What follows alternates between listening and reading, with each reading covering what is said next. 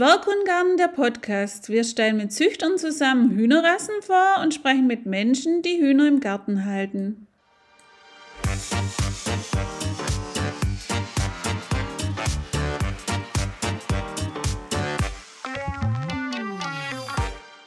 Hallo und herzlich willkommen zum Podcast von Zwerghundgarten. Heute haben wir wieder eine Plauderstunde und da ist die Sabine Brandt zu Gast. Hallo Sabine. Hallo Birgit. Die Sabine, die kommt aus Bayern, in der Nähe von Freising. Und die Sabine hat noch nicht so lange Hühner. Und mhm. ja, vielleicht, Sabine, erzähl's mal am Anfang, wie bist denn du auf die Idee gekommen mit den Hühnern oder wie fing das an? Naja, also den Gedanken an eine Hühnerhaltung, die habe ich schon länger gehabt, aber mir irgendwie nicht getraut, sie zu verwirklichen. Und letztes Jahr hat dann eine Freundin von mir in der Nähe Nachwuchs gehabt von Seidenhühnern und die wollten mir unbedingt die Seidenhühner aufs Auge drücken, sage ich jetzt mal, weil sie es weiterbringen wollte. Naja, und die Seidenhühner, die haben mir überhaupt nicht gefallen. Und dann bin ich mal ins Internet gegangen und habe mal geschaut, was es so gibt und habe eingegeben, Hühner im Garten halten. Und dann bin ich auf das Buch gestoßen. Ah. Und dann haben sie mir die Zwergweihen dort angetan. Und dann habe ich mir alles nachgelesen, was es zum Lesen gibt. Und auch mit dir damals ja Kontakt aufgenommen. Und seitdem bin ich den Zwergwein dort verfallen. Ah, okay, gut. Ah, schöne Nachricht. Wusste ich gar nicht, dass ich so leicht zu finden bin. Okay. Mhm. Ja, okay. Und aber dann hast du ja damit noch keine Hühner gehabt. Wie ging es denn dann Richtig. weiter? Richtig. Ja, und dann schaut man halt auf verschiedenen Internetportalen nach, wo es dann so Zwergweihentorten gibt. Und dann habe ich festgestellt, dass in unserer Gegend und auch in der weiteren Umgebung da nichts zu bekommen ist.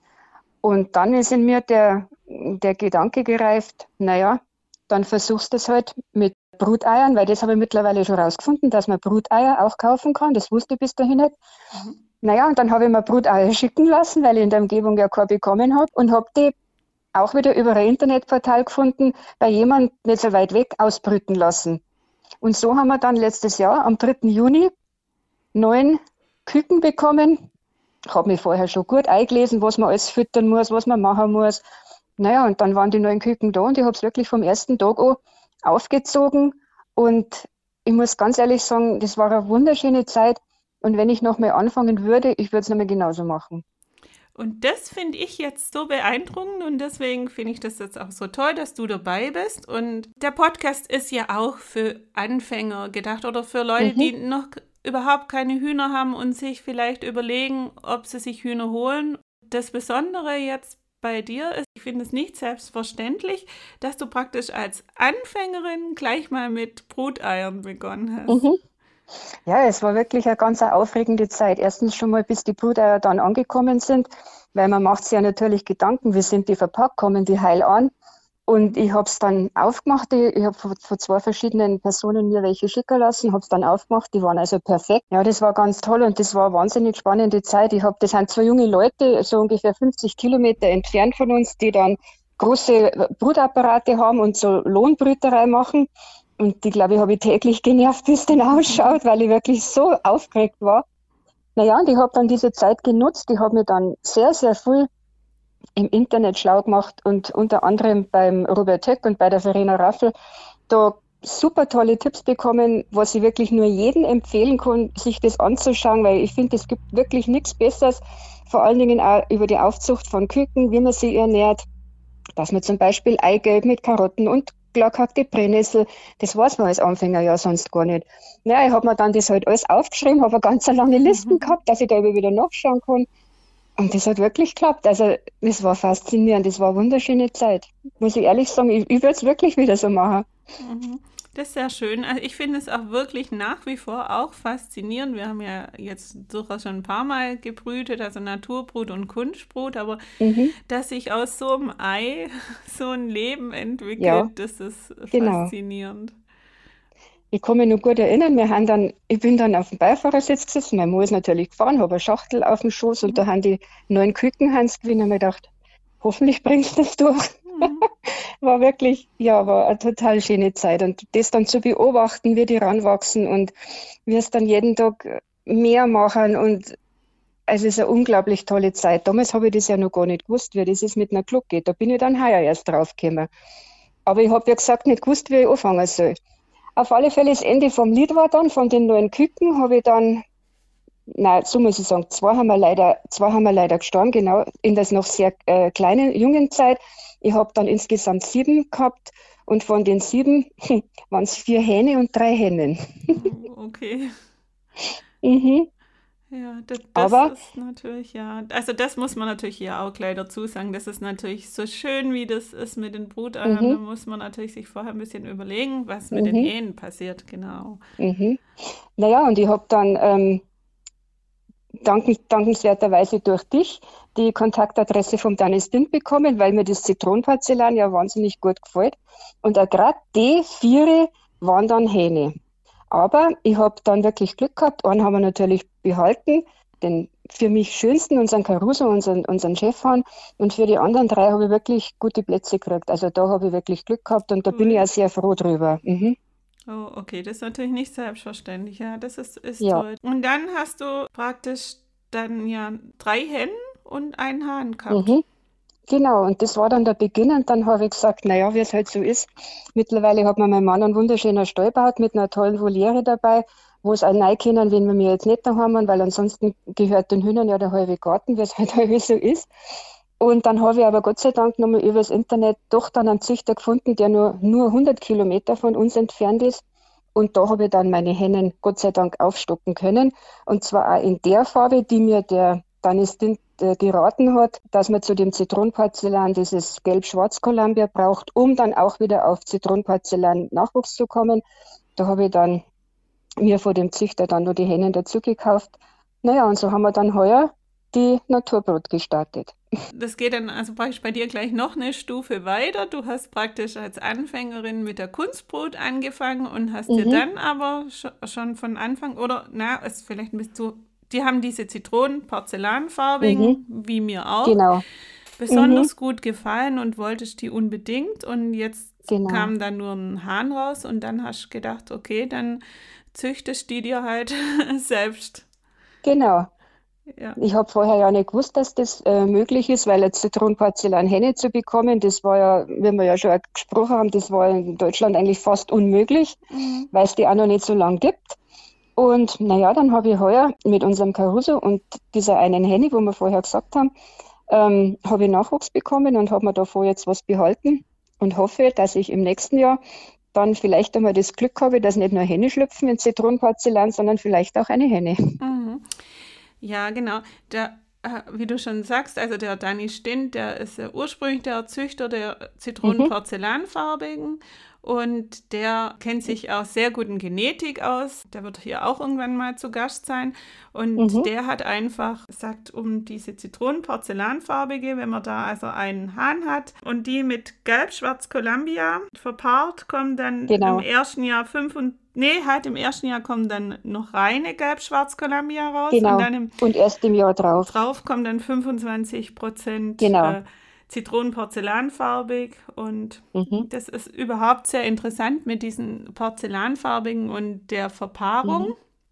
Mhm. Mhm. Ich habe ja da auch ursprünglich Rudolf von Danny Stint äh, vor ein paar Jahren mal geholt und da Mhm. ist eine dabei, ein Elternteil war. Mhm. Zitronenporzellanfarbig und sie ist selber schwarz, birkenfarbig, weiß gescheckt und die bekommt dann wieder aus ihrem Mhm. Nachkommen, kommen dann wieder 25% Mhm. Zitronenporzellanfarbige, 25% Goldporzellanfarbig, Mhm. 25% dann dieses, von dieses Schwarz-Weiß gescheckt und Mhm. dann 25% gemischt. Also das ist Mhm. sehr interessant, finde ich das richtig toll, dass da dann so viele Varianten, also auch wenn man ernsthaft züchtet, ein Mhm. Farbschlag, kommen dennoch viele wunderschöne Farbschläge raus. Genau. Und genau das ist ja auch das, was die Hobbyhalter möchten. Und dann kann man Mhm. seine Farbe weiterzüchten, ohne auf Genau. andere schöne Farben verzichten zu müssen. Also Das stimmt. tolle Sache. Das ist das Interessante an der ganzen Geschichte. Ich, meine, ich habe einige Bekannte, die dann gesagt haben, ja, du machst so einen Aufwand, warum kaufst du nicht gleich die fertige Henne, dann weißt was du hast, dann brauchst du nicht erst schauen, ob du Henne oder, oder Hennen hast, und sondern so ungefähr gleich das fertige Tier. Dann habe ich gesagt, ja, wo ist denn dann da der Reiz? Mhm. Und wo ist dann da das Spannende? Ich meine, mhm. freilich, man muss Geduld haben, weil es geht jetzt nicht von heute auf morgen. Aber mhm. man hat ja Zeit und das pressiert ja nicht. Aber das zu beobachten, was dann da schlüpft und was dann da für Farben kommen, das ist doch einfach traumhaft. Es gibt doch gar nichts Schöneres, als das dann zu beobachten und wie die dann werden, wenn sie herwachsen. Und ja, also ich bin da richtig begeistert. Das ist natürlich äh, schon wahr. Also der Aufwand ist natürlich schon enorm, vor allem wenn man dann auch ein paar äh, Tiere verkaufen, also die man dann nicht behält und dann mhm muss man auch immer, also wie viele Tiere muss man hochziehen, um da jetzt auch nur eine einzige Henne zu verkaufen? Natürlich, so hat man dann mal einen Verlust oder man mhm. hat oft den viel größeren Hähneanteil. Deswegen ist natürlich jede Henne, die man dann da finanziell kann man es gar nicht rechnen. Eigentlich, ja, die wäre dann, wär dann unbezahlbar, aber, genau. aber wie du sagst, das ist schon, also trotz der Arbeit, das ist so schön, das zu beobachten, wie sich dann ja. das Tier da so entwickelt. Ja, von, auf jeden Fall. Von Anfang an, von dem Moment, wo es aus dem Ei mhm. kommt, bis es eine fertige, wunderschöne mhm. Henne ist, die das erste Ei legt oder so ein genau. prächtiger Hahn. Das ist natürlich mhm. Schon ja, allein die Farbenvielfalt, die es da ja gibt, ich meine, das weiß man vorher ja gar nicht, wenn man sich da noch mhm. nicht so mit damit befasst hat. Und mhm. wenn die mhm. dann herwachsen und auch gerade das Zitronenporzellan, da ist ja weiß mit dabei und schwarz mhm. und gelb und dann der Grünlack und das schillert und das ist ja Wahnsinn, wenn man das zum ersten Mal so mitkriegt, wie ja. schön das eigentlich ist. Und das war bei uns so, wo wir äh, das erste Mal rein Zitronenporzellanfarbige Eier, also das sind, die waren dann alle wirklich äh, rein Zitronenporzellanfarbig und dann waren die Küken in so einer Farbenvielfalt, da konnte ich mir nicht mhm. vorstellen, dass sie tatsächlich alle Zitronenporzellanfarbig, also mhm. also eine Farbe ergeben sollen. Aber das mhm. war dann so. Also die haben sich dann, also die Hennen sahen doch. Wobei man mhm. muss natürlich dazu sagen, das ist ja in Deutschland ein noch nicht anerkannter Farbschlag und auch Danny Stint, bei dem sind sie schon sehr weit fortgeschritten in der mhm. Farbentwicklung, mhm. aber auch er ist noch nicht vollkommen zufrieden mit der Farbe und sagt, da muss man noch dran arbeiten. Also mhm. das ist, sind jetzt ist kein Farbschlag, die dann schon perfekt aussehen oder das gibt in mhm. Zitronenporzellanfarbig gibt es zum Beispiel noch bei den federfüßigen Zwerghühnern und da mhm. sieht es natürlich dann ja. perfekt aus, aber wir finden gerade das nicht perfekte ist natürlich auch oder manchmal sogar besonders schön, weil das dann noch farbenprächtiger ist. Also das stimmt, ja. Da gebe ich dir recht. Na, und auch überhaupt, wenn man vorher noch keine, keine Hühner gehabt hat, ich meine, durch das, dass ich es aufgezogen habe, war ja in Anführungsstrichen mehr oder weniger die Glucke. Und es gibt ein Foto, da sitze ich im Freilauf und dann haben alle sieben nacheinander wie so Orgelpfeifen sitzen auf meinem Fuß von oben bis unten. Mei, das war ja herrlich. Die waren so und haben ja immer den, den, den Chefdeckel, den wir da haben, der ist so zutraulich, der kommt, der hupft auf meinen Schoß, der lässt sich streicheln, der macht dann die Augen zu. Und das ist, wenn man sich da befasst mit denen, das ist so schön, was einem die wiedergeben können. Das glaubt man gar nicht. Mhm. Und bei uns ist so, bei unseren Zwergwändern, also wir haben ja Zwergwändertorten in vielen verschiedenen Farbschlägen und mhm. haben welche in Kunstbrut, welche Naturbrut aufzogen und ähm, natürlich auch andere Hühnerrassen. Aber bei den Zwergbeindotten ist mir schon aufgefallen, dass die Zitronenporzellanfarbigen sind noch ein Tick zahmer als die anderen. Mhm. Ich weiß nicht, wie es mhm. bei dir ist. Ja, da muss ich dir recht geben. Ich habe, ähm, oder da kann ich dir gern recht geben, ähm, ich habe mir in diesem Jahr Bruteier von Braudenporzellanfarbigen Zwergweindaten schicken lassen und habe feststellen müssen, dass die schon als Küken vom Charakter her weitaus weniger gut waren wie die Zitronenporzellanfarbigen. Die waren war auch Kunstbrut, also genauso wie letztes Jahr, mhm. waren nicht zutraulich, gingen nicht her und die haben, ja, ich weiß jetzt gar nicht, wie ich das beschreiben soll, die haben als Küken schon zwei, so, es waren insgesamt neun Küken, die geschlüpft sind, von zehn Bruteiern, das war jetzt schon mal gut. Aber die waren untereinander als Küken so, ja, böse mag ich jetzt auch nicht sagen, aber die haben so gepickt, die haben zwei richtig blutig gepickt als Küken schon. Oi. Und das hat sich vom Charakter her weiterentwickelt, bis sie dann groß waren. Und ich muss jetzt ganz ehrlich sagen, ich habe es nicht gehalten, mhm. weil ich mir gedacht habe, wenn das so ein Charakter ist, dann möchte ich da nicht weiter züchten, weil mhm. schöne Tiere ist die eine Sache, aber einen schönen Charakter oder einen guten Charakter ist die andere und da lege ich einfach mehr Wert drauf. Mhm, mh. Ja, ganz arg wichtig. Wobei jetzt hier, bevor wir hier jetzt einen Ansturm von Besitzern braun porzellanfarbiger Zwergwein dann bekommen, tatsächlich, ich habe ja für mein Buch auch mit sehr vielen Züchtern gesprochen und ich habe so ein bisschen mhm. versucht, mhm ob man gewisse Farbschläge, gewisse äh, Charakter oder ja, Eigenschaften zuordnen kann. Und mhm. ich denke, bei den Bruteigenschaften gibt es schon Farbschläge, die weniger häufig brüten, mhm. wobei man dann auch nicht sagen kann, da ist es nie der Fall. Und jetzt zum Beispiel bei, den, bei uns, wir haben eine unglaublich scheue schwarze Zwergweindotte. Mhm. Und die kam auch zusammen mit anderen Farbschlägen vom gleichen Züchter, aber die war irre scheu. Und mhm. jetzt habe ich aber, war ich beim Züchter, der hat dermaßen zahme, schwarze Zwergweindotten mhm. gehabt.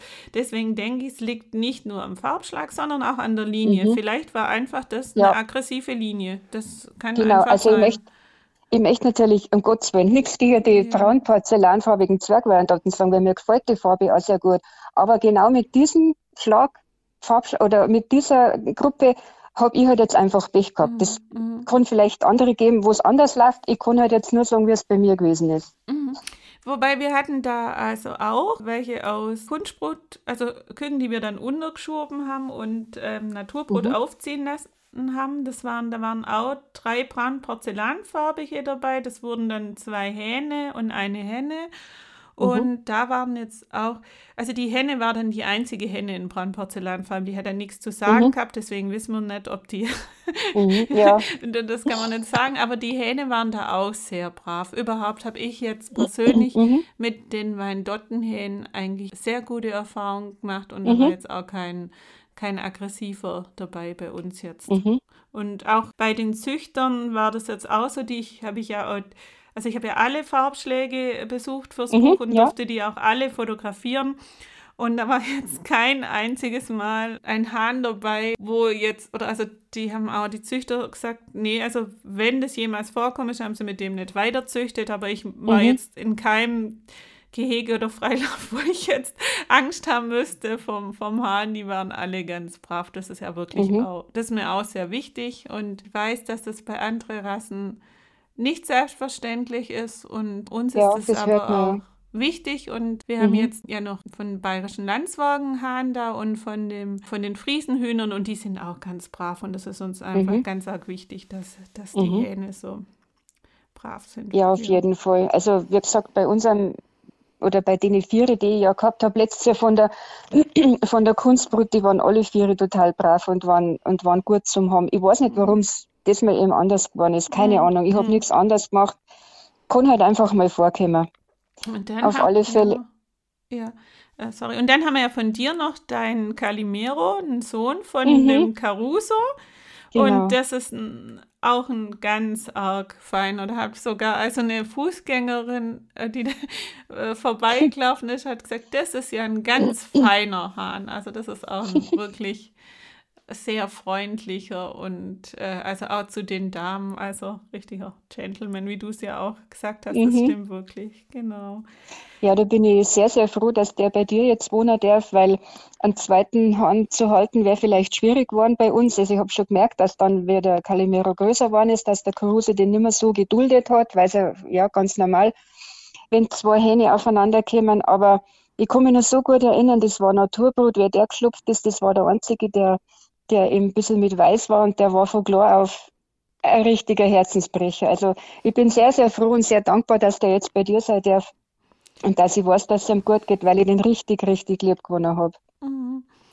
Ja, also wir sind auch froh, dass wir ihn haben. Jetzt müssen wir mal gucken, wie unsere Zuchtpläne, bei dir habe ich schon erzählt, mhm. sonst noch niemand. Unser Pachtgrundstück ist es jetzt, ist uns gekündigt bis zum 30. Juni. Mhm, ja. Und wir müssen jetzt mal gucken. Also wir haben noch nicht alles aufgegeben, also ob wir vielleicht doch woanders mhm. noch weitermachen oder ob wir wirklich Tiere hergeben müssen und mhm. nur noch halten und Züchten nicht mehr richtig können, sondern vielleicht nur noch ein bisschen mhm. Naturbrot. Das werden wir, wie sich das ergibt. Aber den Calimero wollten wir auf jeden Fall eigentlich mit in den Garten nehmen. Also, mhm. Wobei es dann natürlich trotzdem schade werden, weil Zucht wird dann schwierig, weil wir können dann nur einen im Garten haben und bei all Ja. den Hennen und dann die Eier aussortieren. Das, Mhm. ja, naja. Ja, da aber, kann ich da nur ja, einen Daumen drücken, dass Ja. ihr wirklich in der Umgebung noch irgendwas findet jetzt in der Zeit, weil ich habe es da schon gesagt, das wäre mehr als schade, wenn ihr jetzt aufhören würdet und ja. nicht aufgeben, einfach weitersuchen, vielleicht Ja. ergibt es ja doch noch was. Gucken wir was. Und ich habe es ja auch schon gesagt, also wir einerseits, wenn wir dann immer bei den Hühnern sind, dann denken wir, oh, wir können, möchten uns auch nicht von den Landsbergen trennen und Mhm. von den Friesenhühnern. Alle sind so toll. Mhm. Und dann ist aber natürlich schon so, dass wenn man die jetzt im Garten hat, also wir haben ja im Garten auch Hühner natürlich, und das ist Mhm. natürlich schon einfacher, ob du jetzt rausgehst in den Garten Ja. und die dann da auch Mhm. rauslässt oder ob du dann da immer da, das ist zwar von uns nicht weit, kann man mit dem Fahrrad hin, aber trotzdem Mhm. muss man immer hinfahren und gucken und jo, Das stimmt. also ist Ja, im natürlich Garten schon, halten, das ist natürlich wunderbar. Also ich würde es nicht mehr missen wollen, ganz ehrlich. Ich kann es mir gar nicht vorstellen, wer das wäre, wenn meine Hühner nicht mehr da wären. ja. Und es ist ja auch so Also- nett, bei uns sieht man das auch, wenn man in der Küche sitzt oder so, Mhm. sieht man da die Hühner im Garten laufen. Genau. Ich finde das einfach, einfach schön.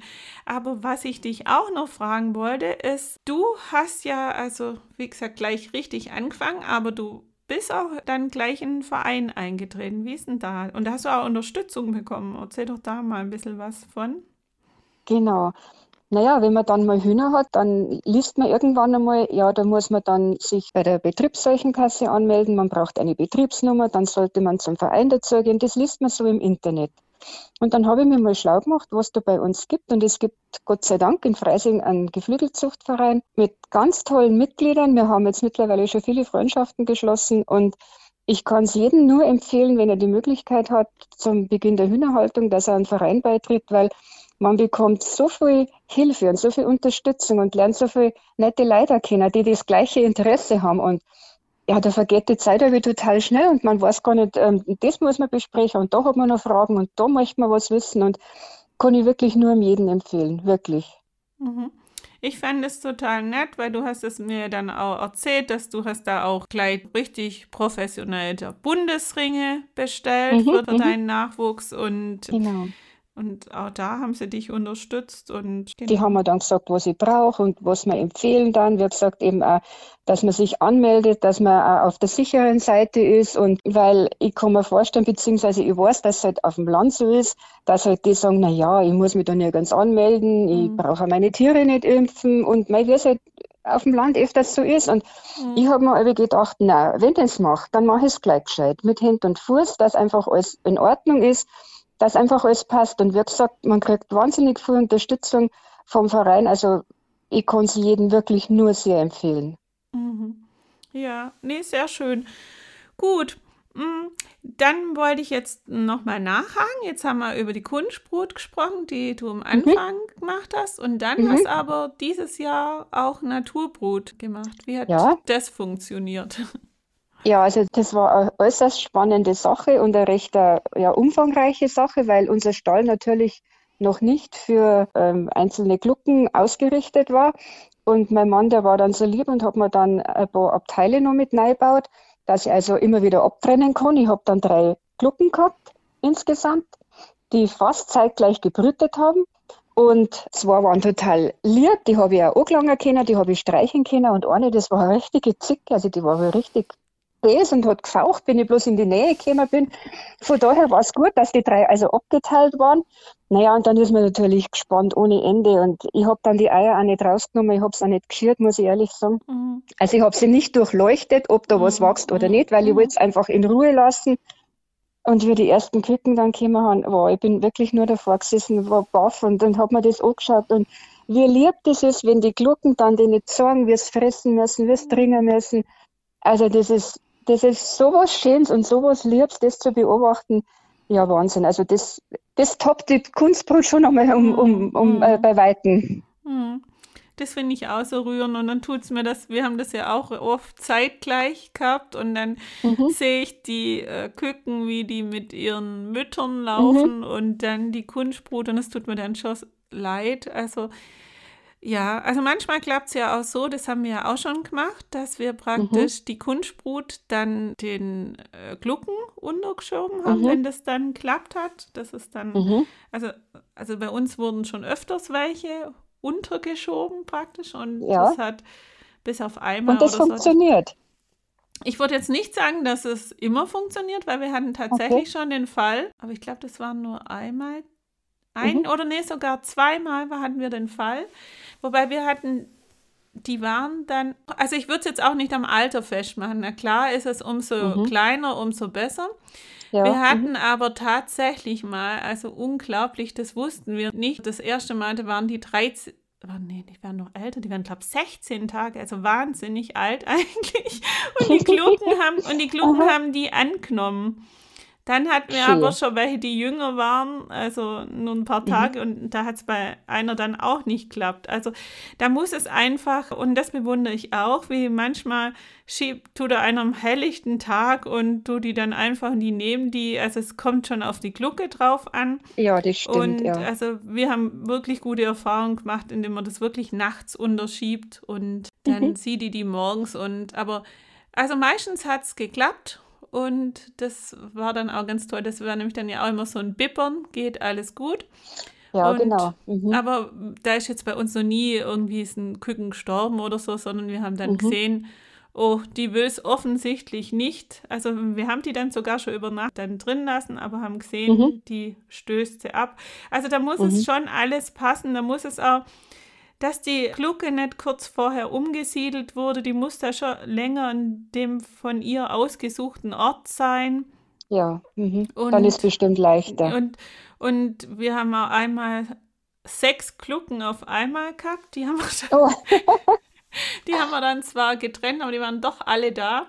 Und ja. da hat es dann auch nicht, da war dann, denke ich, die Aufregung zu groß, da hat es auch gar mhm. nicht klappt. Also mhm. es muss ein schöner, ruhiger Ort sein und äh, genau. alles schön eingerichtet sein, aber schon länger. Und dann geht es auch. Also das mhm. ist dann auch noch eine Option. Aber ja, also so eine Naturbrot ist schon was Besonderes. Auf alle Fälle. Wir haben dann so kleine, ja, so kleine Einzelgehege gekauft, weil wir uns natürlich nicht getraut haben, dass wir die drei Glucken mit die Kleinen dann zusammen laufen lassen am Anfang, weil wir ja nicht gewusst haben, wie sie sich untereinander mhm. dann mhm. verstehen oder nicht. Haben wir im Garten versetzt, so kleine Einzelgehege gehabt. Das war schon ein mehr Hindernislauf. Bis dazu nach jeden Glucken mit den Küken gekommen, bis, bis alle heraus waren, bis wieder alle drin waren. Aber das hat so Spaß gemacht und das war so schön. Und das dann, wie gesagt, das zu beobachten. Oder wenn die Kleinen da dann das erste Mal in der Sonne liegen und die Flügel so abspreizen und das genießen und wie gut das einer geht. Und ja, da geht am richtig das Herz auf. Also das ist wirklich so schön. Ich bin ja. total begeistert. Ja, und es ist auch so süß, wie die dann der Mama gleich alles nachmachen, wie sie dann scharren. Genau. Und mhm. vor, vor, das Sandbad finden ja die Kleinen Meist, erst ja. noch nicht so. Mhm. Also das ist immer so lustig, dann werden die dazu geschüttet genau. von, von der Mutter. Von der Mutter, genau. Das ist wirklich total nett, ja. Ja, gut, dann haben wir jetzt da alles schon mal mit der Aufzucht durch. Fällt dir denn gerade noch ein, ein, Tipp ein für Anfänger, was, was du jetzt, oder ist dir auch was passiert, was nicht so gut war, oder? Hm, lass mich mal überlegen, was nicht so gut war. Da fällt mir jetzt eigentlich gar nichts ein. Ich habe heuer sogar, äh, ich heuer sogar, weil ich unbedingt, das ist jetzt noch ein bisschen eine andere Hühnerart, ich wollte unbedingt Marans Eier, weil mir die Eier so gut gefallen. Und dann habe ich an der Glucken, habe ich dann eine Zwergweihendaten-Glucke, die übrigens sehr, sehr gute Glucken haben, ähm, habe ich sechs Marans-Eier untergeschoben und da haben dann vier geschlüpft. Und jetzt habe ich davor zwei, Kük äh, zwei Hennen und zwei Hähne gehabt. Die Hähne habe ich gut vermitteln können. Die Hennen haben bei mir und die haben jetzt die eine zum Legen angefangen. Also die brüten sogar andere Rassen super gut aus und haben sich da total gut und hat sich da total gut gekümmert, die eine Glucke. Also das ist auch was, was man wirklich durchaus gut machen kann. Mhm. Überhaupt die Zwergweihendaten, die, die Rasse ist ruhig, ist total lieb, die kann man wirklich handsam machen. Die, wenn mit einer Schüssel am Kompost geht, egal was ich da drin habe, dann kommen schon gerannt, weil sie meinen, sie kriegen jetzt irgendwas. Das ist so, eine, so eine liebe Art, so eine nette Art. Also ich bin denen total verfallen. Mhm. Also ich, ich natürlich auch. Das ich habe ja auch das Buch geschrieben, klar. Aber ähm, wir haben natürlich auch andere Rassen, die sind auch toll und die haben mhm. alle ihre Vor- und Nachteile. Und ja. äh, die Zwergweindotten können natürlich dann auch für manche nervig sein, weil sie so brütig sind. Das stimmt natürlich auch. Und mhm. ähm, äh, das Brüten birgt ein bisschen die Gefahr auch, dass die sich dann verstecken und ja. brüten. Und mhm. wenn man da ein großes Gelände hat oder so, ist mhm. das natürlich auch nicht ohne, wenn man die nicht findet. Aber ansonsten muss ich wirklich sagen, also äh, finde ich die Zwergweindotten sehr entspannend, weil ja. ähm, dadurch, dass wir halt äh, jetzt eben auch Erfahrung mit anderen Rassen haben, also wissen mhm. wir das sogar besonders zu schätzen, dass die eben nicht fliegen Ganz genau, das ist Natürlich ist, es, ja. sie können das und wenn sie jung sind, äh, passiert das bei allen mal, dass die vielleicht da mal wo drüber fliegen, wenn sie erschrecken, aber sie sind jetzt auch nicht besonders schreckhaft. Mhm. Also sind eigentlich relativ entspannt und gehen alle brav in den Stall, lassen sich. Ja. Ähm, wenn wir jetzt die von einem Gehege zum anderen Gehege bringen müssen, dann kann man die äh, eigentlich auch ziemlich entspannen oder, oder die wissen das schon. Also bei uns oben ist es so, dass ihr großer Stall ist nicht direkt am Gehege dran. Dann mhm. müssen die praktisch jeden Morgen von ihrem Stall zu ihrem Gehege laufen. Und mhm. das machen die ganz brav. Also da hat man überhaupt kein, kein Auge mit denen. Also die lassen sich schon gut das handeln. Wobei. Ja, auf jeden Fall. Wir natürlich auch dazu sagen müssen, selbst unsere Zitronen-Porzellanfarbigen, die wollen jetzt nicht, also so, dass man sie einfängt und auf den Arm nimmt und so, also mhm, wenn man sie jetzt behandelt, man kann sie jetzt nicht kurz schnell hier so einfangen, sondern müssen sie schon auf der Stange sitzen oder ja, also nicht ganz leicht beim Einfangen. Sie kommen dann zwar selbst her und mhm. die darf man sogar auch streicheln und so, aber so genau. einfangen, das sind sie dann doch nicht. Also, dass sie da hochgenommen und rumgetragen werden wollen. Ich denke, da gibt es ja, nur, da ja. nur sehr wenig äh, Hühnerrassen. Mhm. Aber aber sonst, wir haben jetzt ja auch verschiedene Hühnerrassen auch aufgezogen, also von klein auf von den Küken. Und da mhm. müssen wir auch sagen, sind die Zwergweindonnen, aber muss man auch sagen, die bayerischen Landzwerge waren genauso. Die waren wirklich sehr robust auch als Küken. Mhm. Also mhm. die sind da ganz unkompliziert. Ich finde die Zwergweindotten eine absolut äh, tolle Anfängerrasse, auch wenn jetzt jemand noch gar keine Hühner hat, so wie es jetzt bei mir gewesen ist. Weil abgesehen davon, dass man einfach vom, ich habe ja nur, nur in Anführungsstrichen dein Buch kennt und habe mir die halt alles angeschaut. Ich habe sie ja in Natur vorher noch gar nicht gesehen, weil ich ja mit, mit den Bruteier angefangen habe. Aber es ist eine wunderschöne Rasse, es ist eine sehr zutrauliche Rasse und vor allen Dingen eine unkomplizierte, die wo man wirklich einen Anfänger auch, ja, zumuten kann. Wirklich. Mhm. Würde ich jederzeit wieder machen. Mhm. Okay, wobei natürlich Anfänger ja, aber mit dem Brüten muss er halt umgehen können. man, man kann sie natürlich entklucken, aber mh, hm, ja, wenn man das gar nicht will, ist vielleicht dann schon eine Rasse besser, die weniger kluckt, wobei viel, mhm. sehr viele Zwerghuhnrassen klucken eben sehr gerne. Ja. Und wir haben sogar die Erfahrung gemacht, bei uns schon, welche die eigentlich gar nicht als gluckend beschrieben wurden, die glucken dann doch. Also es mhm. ist ja immer mit den Umständen. Und es gibt natürlich auch, da kann man ja den Züchter fragen, gibt tatsächlich auch Linien oder also ich würde tatsächlich mal sagen, dass es so die Schwarzen weniger glucken und mhm.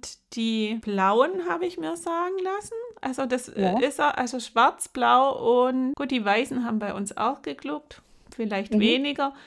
Und also die äh, Unifarben, wobei die gelben wieder wie verrückt glucken. also sonst die gesäumten und gebänderten glucken mhm. ganz gern. Und was ich jetzt auch noch zu unseren Zitronen-Porzellanfarbigen sagen muss, die glucken auch sehr gern. Und die legen aber auch sehr gut Eier. Und ja, das, definitiv. Das haben wir jetzt auch gesehen, dass gerade auch die, die gern glucken, die legen eigentlich mhm. auch sehr gut Eier. Mhm.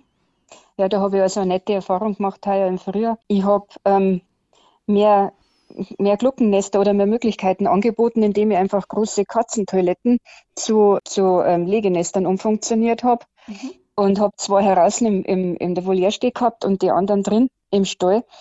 Und irgendwann fällt mir auf, dass die, die Eier immer weniger werden, die die legen. Und die anderen, die haben irgendwie mehr gelegt, weil ja die jetzt dann brüten wollen. Und aber irgendwie haben wir dann Eier abgegangen. Denke, das gibt's ja gar nicht.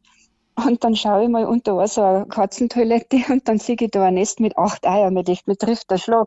Hat die wirklich die Eier versteckt von mir, weil es gemeint hat, ich nehme die wieder raus, was ich ja gemacht habe. Und hat da ganz heimlich, still und leise da ihre Eier reingelegt. Obwohl ich da jeden Tag vorbeigegangen bin, aber ich habe es nicht gesehen. Also die haben wirklich raffiniert. Mhm. Bei uns sind sie sogar mal, also das waren zwei, sind unterm Zaun durchgeschlüpft. Also das war dann noch auf unserem Grundstück, haben wir da so mhm. Hecken, aber das ist mhm. hinter unserem Zaun. Und da waren dann schon 20 Eier, bis ich die mal gefunden oh. habe. Also ja, das kommt vor. Und also, wie gesagt, mhm. da müsste ich äh, warnen, weil das ist bei uns leider ähm, mal passiert, dass wir eine Glucke nicht gefunden haben im Winter. Die oh, war dann mhm. unterm Zaun. Also, mhm. dass die sich verstecken und so brüten, ist immer gut, wenn man die voll überprüft, ob die vollzählig sind. Also. Mhm. Genau. Ja. Und hast du denn noch, aber das hast du jetzt eigentlich schon erzählt, so ein, also ein besonders schönes Erlebnis, wo noch raussticht oder das war einfach die Naturbrut oder? Irgendwie ein, besonderes schönes Erlebnis, das war tatsächlich, wie gesagt, die Naturbrut heuer, die noch mehr aufwachsen zum Sehen mit der Glucke, was die alles macht mit den Kleinen, was einer alles sagt, wie sie sich beschützt auch vor den anderen. Das ist schon wirklich, also das ist sehenswert und das muss man wirklich mal erlebt haben wir haben jetzt ja viel über die perfekten Glucken gesprochen. Die machen das ja ganz toll und wer da jetzt eine Naturbrot machen will, der gibt, okay, gibt schon einige Rassen, die das auch machen, aber das sind die Zwergweindotten einfach perfekt dazu. Jetzt gibt es ja aber manche, die nicht unbedingt eine Glucke haben wollen und die, also, oder die keine Küken großziehen können oder dann nachher mhm, nicht wissen, mhm. was sie mit den Hähnen machen. Also wie ist denn das bei, oder manchmal passt ja einfach die, die Zeit auch nicht, dass sie gerade, genau, ja. weil es mhm. zu kalt ist oder ja, äh, was hast denn du da für Erfahrung gemacht mit dem Endglucken? Wie funktioniert das bei dir? Also ich habe mich auch erst mal im Verein schlau gemacht, sage ich jetzt mal, und habe dann den Tipp gekriegt, man sollte sie in eine dunkle Schachtel setzen. Das ist mir einfach zu, zu, zu makaber gewesen, das wollte ich nicht. Ich habe eins gemacht, ich habe die Hände ich habe zwei gehabt, die wo dann zu späterer Zeit noch mal glucken wollten. Ich habe die immer wieder kontinuierlich runter vom Nest und nicht nur in die Volieren aus, sondern in den Garten. Das einfach einmal ein Stück weggetragen, direkt absichtlich, dass also mhm. schon wieder laufen hätten müssen, um zum Nest zu kommen. Mhm. Und irgendwann wurde es denen dann zu blöd. Dann haben sie aufgehört. Also mhm. man braucht da nicht also ich habe die Erfahrung gemacht, man braucht da keine besonderen Aufwände machen, immer wieder nehmen, weg vom Nest, weg vom Nest, ihnen einfach die Gemütlichkeit nicht bieten, dass immer wieder hinaus müssen und dann haben sie es bleiben lassen und das war, das war gut so. Mhm. Ablenkung ist ein guter Tipp, der bei uns auch schon oft gut funktioniert hat. Mhm. Es ist halt, sie sollten halt dann keinen Zugang zum Legenest haben. So, wenn, genau. wenn man jetzt natürlich das Legenest, wenn die jetzt zusammen sind und man keine Voliere hat oder dann ist natürlich schwierig, das Legenest zuzumachen oder den Zugang zu verwehren, wenn die anderen ja sein kann, die müssen noch Eier legen und so. Mhm. Dann ist es schwieriger. Aber wenn man jetzt die Möglichkeit hat, so wie du sagen, raus aus der Voliere, die anderen haben Zugang mhm. zum Legenest, die aber genau. nicht, dann ist das unserer Erfahrung nach auch ziemlich schnell erledigt, weil sie wollen ja, sie können ja nur Okay, okay, sie können nicht nur im Legenest brüten, sie können in jedem gemütlichen Ort brüten, mhm. den sie sich aussuchen, genau. aber, aber den haben sie sich halt vorher ausgesucht. Sie suchen sich ja im Normalfall, wobei das haben wir auch schon gehabt, dass dann das eine Legenest, also das, wo sie vorher brütet haben, dann zugemacht haben, dass sie dann immer rein kann, ist und dann hat sie, mhm. ist sie woanders sitzen geblieben. Also ganz mhm. hartnäckig mhm. geht das auch noch, aber im Normalfall mhm, ist es schon mal ein guter Tipp, wenn die abgelenkt sind und dann immer hin können. Das stimmt. Genau. Und, einfach immer Wiege wieder wegnehmen vom Nest, ja. wieder raussetzen in Freilauf oder in Garten. Ja. Das einfach weg kann davor und ja, irgendwann wird es ja dann auch zu blöd. Genau, also das ist im Normalfall so und wenn man dann halt keine Möglichkeit hat, weil die anderen dann nimmer ins Legenest können und es wirklich nicht besser wird, mhm. dann würde ich jetzt das aber auch nicht mit der dunklen Kiste machen, weil ich weiß Nein. nicht, im Normalfall gefällt es denen ja sogar, wenn sie so ein bisschen m, mm, zurückgezogenen Ort, aber ganz genau. Aber ja, dann muss wirklich der Gitterkäfig, das haben wir aber wirklich nur selten gemacht. Das versuchen wir auch nicht anzu, mhm. zu vermeiden. Aber wenn es nicht zu vermeiden ist, war das bei uns auch schon. Und dann geht es aber mhm. ziemlich schnell. Dann ist das eigentlich bei uns, mhm. war das so ein Tag erledigt. Also mhm. ich habe aber auch schon Fälle gehört, aber das waren jetzt bei großen Weindotten, wo das nicht so einfach ist, wo es dann wirklich länger dauert. Und da gibt es halt dann auch verschiedene Geschichten. Es gibt Züchter, die sagen, wie lassen wir sie einfach sitzen. Mhm. Und irgendwann hören sie selbst auf. Aber da muss man halt dann aufpassen, ja, ob die wirklich genügend fressen, trinken und ja. Naja, also genau zu dem Thema, was du jetzt da genannt hast, habe ich, also nicht ich selber, aber ich würde das jetzt mal unter, unter äh, negative Erfahrung einschließen. Und zwar bei einer Bekannten von mir, die auch Hühner hat, die hat das genauso praktiziert, die hat es einfach sitzen lassen und ja, das Ende vom Lied war, die hat nichts mehr gefressen, die ist nicht mehr runtergegangen vom Nest und wenige Tage darauf dann einfach verstorben.